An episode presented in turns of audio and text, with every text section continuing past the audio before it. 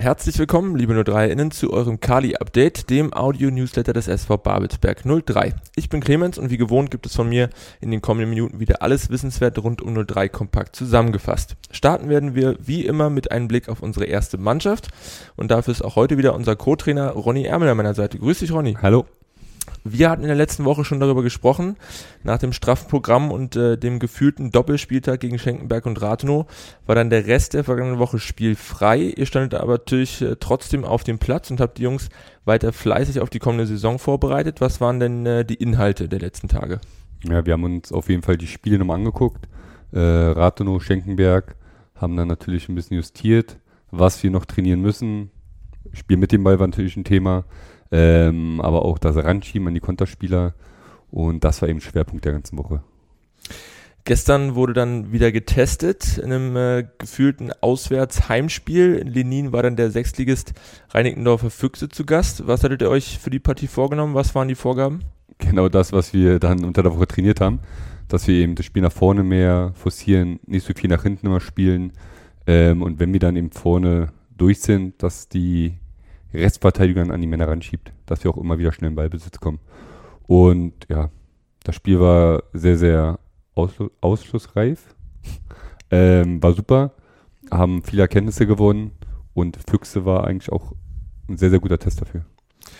Hatten wir ja vorher schon kurz thematisiert, da waren ja unter anderem äh, auch ein paar ehemalige Regionalligaspieler mit dabei, also durchaus äh, keine Laufkundschaft, würde ich mal sagen, aber gucken wir mal ins Spielgeschehen oder aufs Spielgeschehen wie schon fast gewohnt, habt ihr nämlich äh, wieder richtig zügig angefangen. Nach sechs Minuten stand es dann durch die Treffer von Daniel Fran und Rico Gladro schon äh, 2 zu 0. Danach hätten sogar noch weitere Tore fallen können. Wieder Rico Gladro äh, mit einem Freistoß oder auch Daoud Iraki hätten noch den ein oder anderen äh, Treffer machen können, hatten da die ein oder andere gute Szene. Wie hast du die erste Hälfte und speziell die Anfangsphase gesehen? Äh, so wie du es gerade gesagt hast, äh, Füchser hat ein Mittelfeldpressing gespielt, äh, was uns natürlich sehr, sehr entgegenkommt, äh, weil ich glaube, durch unser hohe Anlaufen und Speed und Ballsicherheit ähm, ist es natürlich ein großer Vorteil. Gut war dann natürlich auch, dass Füchs dann auf, sich auf Abwehrpressing fokussiert hat, weil das wird wahrscheinlich in der Liga öfters mal vorkommen, dass ein Gegner sich tief reinstellt. Auch, dass der Platz noch ein bisschen kleiner war, äh, war auch gut für uns und ist eben eine gute Trainingseinheit oder ein guter Test gewesen dafür. Zur zweiten Halbzeit wurde dann erwartungsgemäß äh, ordentlich durchgewechselt, was eure, äh, ich nenne es mal Frühstarterqualitäten, aber offensichtlich äh, keinen Abbruch getan hat. Nach nur zwei gespielten Minuten dann im zweiten Abschnitt konnte Daniel Frahn dann auf 3 zu 0 erhöhen und sich ein paar Minuten später als Vorbereiter für Dominik Gatti äh, zum 4 zu 0 auszeichnen. Wie lief die zweite Hälfte aus deiner Sicht? Ja, wir versuchen immer natürlich, das so ein kleines Battle äh, zu machen. Erste Halbzeit, zweite Halbzeit, dass die Jungs sich ein, ein bisschen hochschaukeln dass jeder seine Halbzeit gewinnen möchte. Ähm, und das sieht man dann auch. Die Jungs sind eben hungrig, haben Bock, ähm, wollen dann auch immer weiterspielen, verwalten da nichts. Und ähm, ja, wir sind da sehr, sehr zufrieden.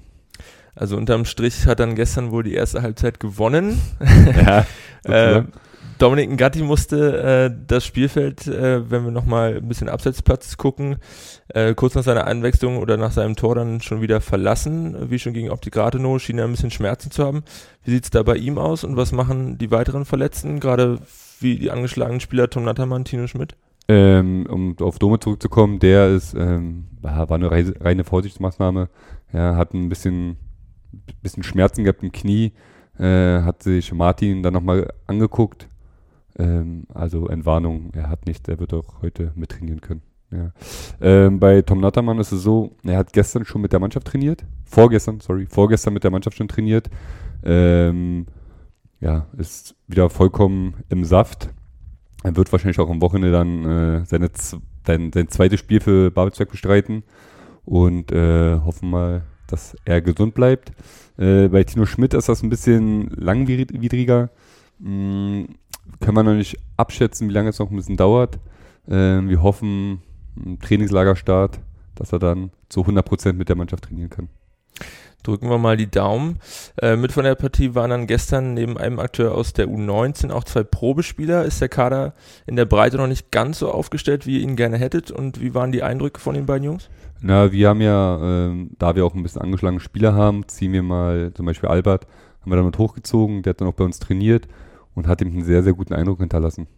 Ähm, wo wir dann auch gesagt haben, okay, wir wollen ihn mal gerne im Spiel sehen, ähm, was er sehr, sehr gut gemacht hat. Ja, also man darf nicht vergessen, der Junge ist 17 Jahre alt, ja, hat, äh, aber ist, hat so eine Abgeklärtheit, ähm, scheut sich auch nicht und also ist wirklich ein sehr, sehr guter, entwicklungsfähiger Spieler.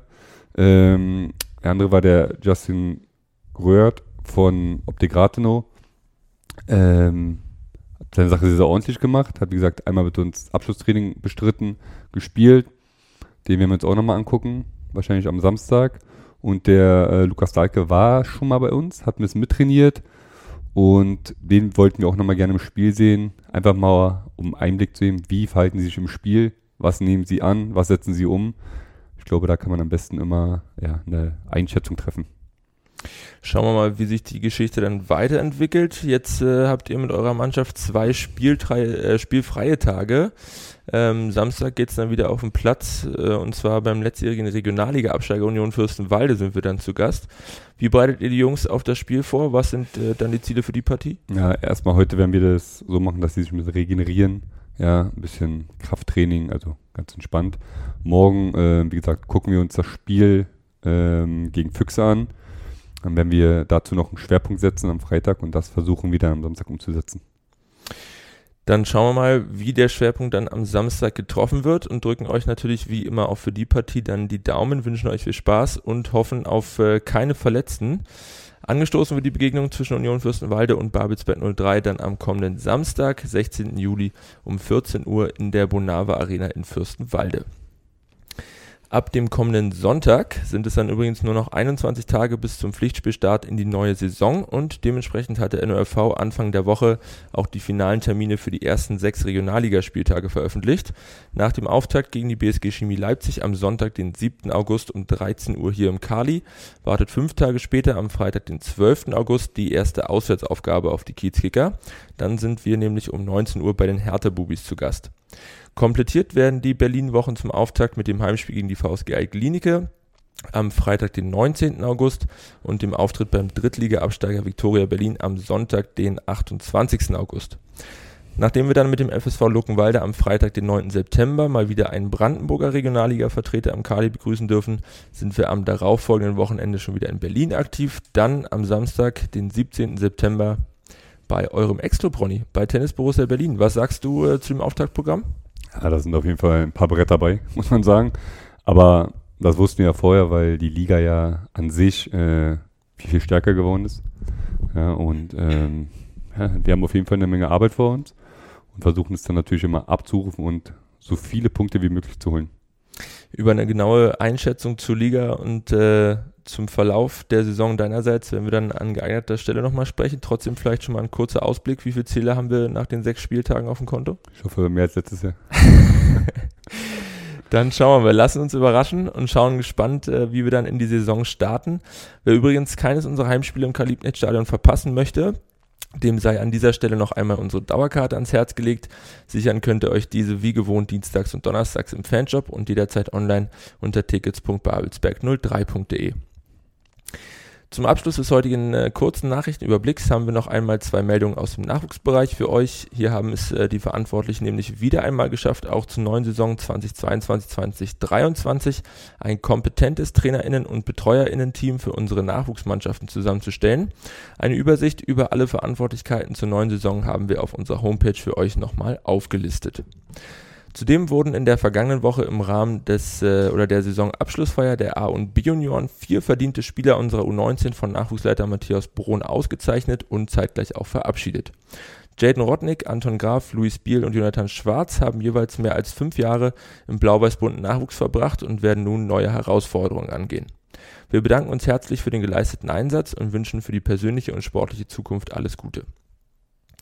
Das war's mit dem Kali-Update für diese Woche. Wir hoffen, wir konnten euch wieder gut unterhalten und auf den neuesten Stand bringen. Wir bedanken uns wie immer fürs Zuhören und würden uns freuen, euch auch in der kommenden Woche wieder begrüßen zu dürfen. Bis dahin gerne auch diesen Podcast abonnieren, bewerten und weiterempfehlen. Wir wünschen euch eine angenehme Woche. Bis zum nächsten Mal.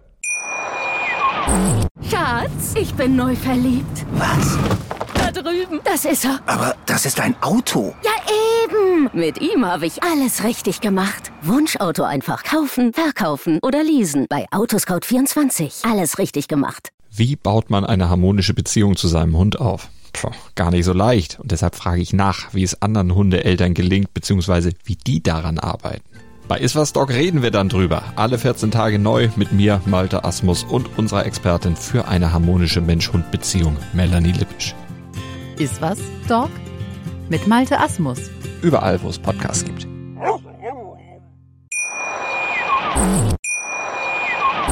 Schatz, ich bin neu verliebt. Was? Da drüben. Das ist er. Aber das ist ein Auto. Ja, eben. Mit ihm habe ich alles richtig gemacht. Wunschauto einfach kaufen, verkaufen oder leasen. Bei Autoscout24. Alles richtig gemacht. Wie baut man eine harmonische Beziehung zu seinem Hund auf? Puh, gar nicht so leicht. Und deshalb frage ich nach, wie es anderen Hundeeltern gelingt, beziehungsweise wie die daran arbeiten. Bei Iswas Dog reden wir dann drüber. Alle 14 Tage neu mit mir, Malte Asmus und unserer Expertin für eine harmonische Mensch-Hund-Beziehung, Melanie Lippisch. Iswas Dog mit Malte Asmus. Überall, wo es Podcasts gibt.